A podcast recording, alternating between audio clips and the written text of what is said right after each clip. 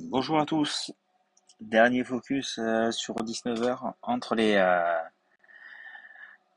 les, Washington Commanders. Donc, c'est le premier match hein, en, tant que Washington Commanders face aux Jags de Jacksonville.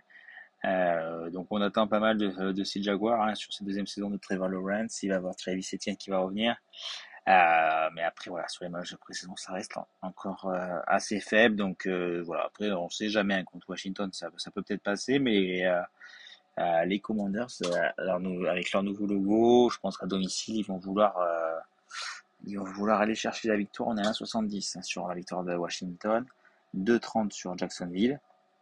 Donc c'est un match qui, va être plutôt intéressant.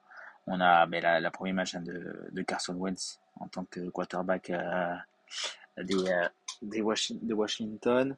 Donc il va avoir une équipe quasiment au complet. On a Antonio Gibson qui est, voilà, qui est le running back numéro 1, qui va avoir, à mon avis, beaucoup de ballons. Euh, ensuite, il va avoir quand même beaucoup de receveurs avec Curtis Samuel. Il va avoir euh, le rookie euh, Jan Dodson.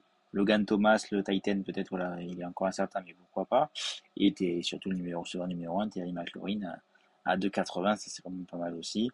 nous, de notre côté, moi j'aime bien voilà, Antonio Gibson, 2,10. Donc vous l'aurez vu hein, sur, sur USA Prono, euh, sur l'appli. Euh, euh, déjà proposé, voilà, c'est descendu sur les autres books, mais voilà, 2-10 sur Pavillon Sport.